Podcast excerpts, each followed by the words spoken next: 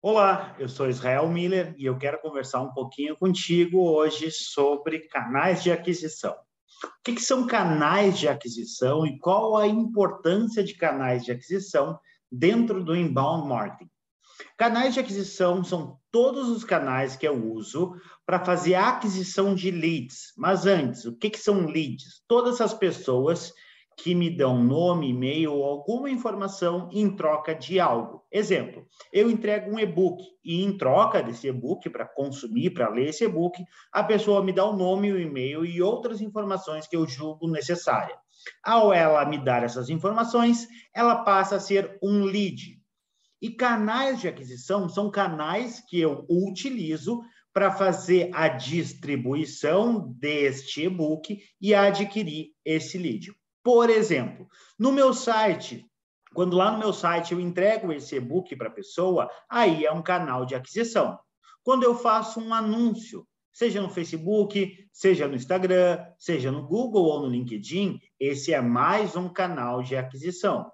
Outro canal de aquisição também que eu posso utilizar são as redes sociais, como por exemplo, post no Facebook é um canal de aquisição, um post no LinkedIn é um canal de aquisição, um post no Instagram é um canal de aquisição.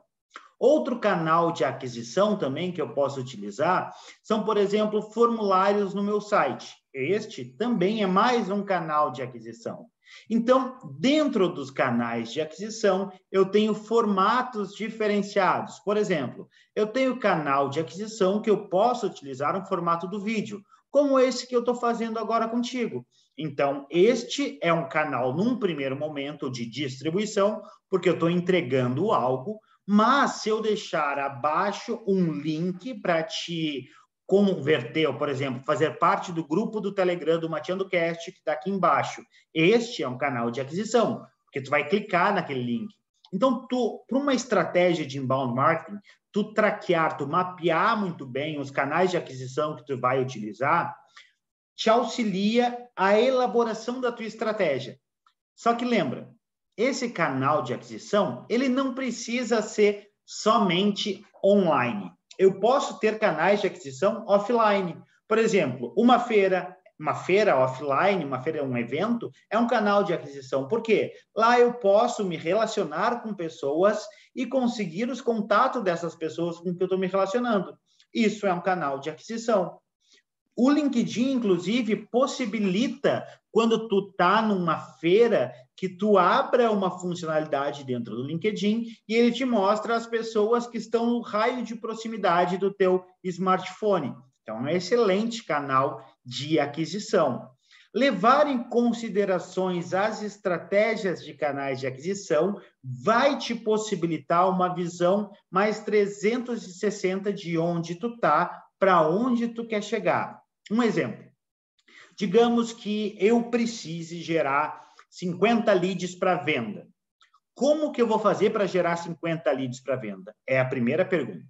Com posse dessa pergunta, eu tenho que começar a mapear meus canais de aquisição. Então, eu sei que meus leads eu posso gerar no Facebook. Opa, tem um canal de aquisição, Facebook.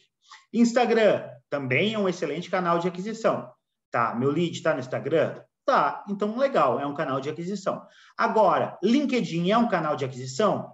O meu negócio é mais B2B ou B2C. B2B, business to business, onde eu negocio pessoa, a empresa com empresa. B2C é empresa para pessoas. Normalmente, rede varejistas, varejo como um todo, são canais, são empresas que fazem transações B2C, ou seja, empresa para pessoas.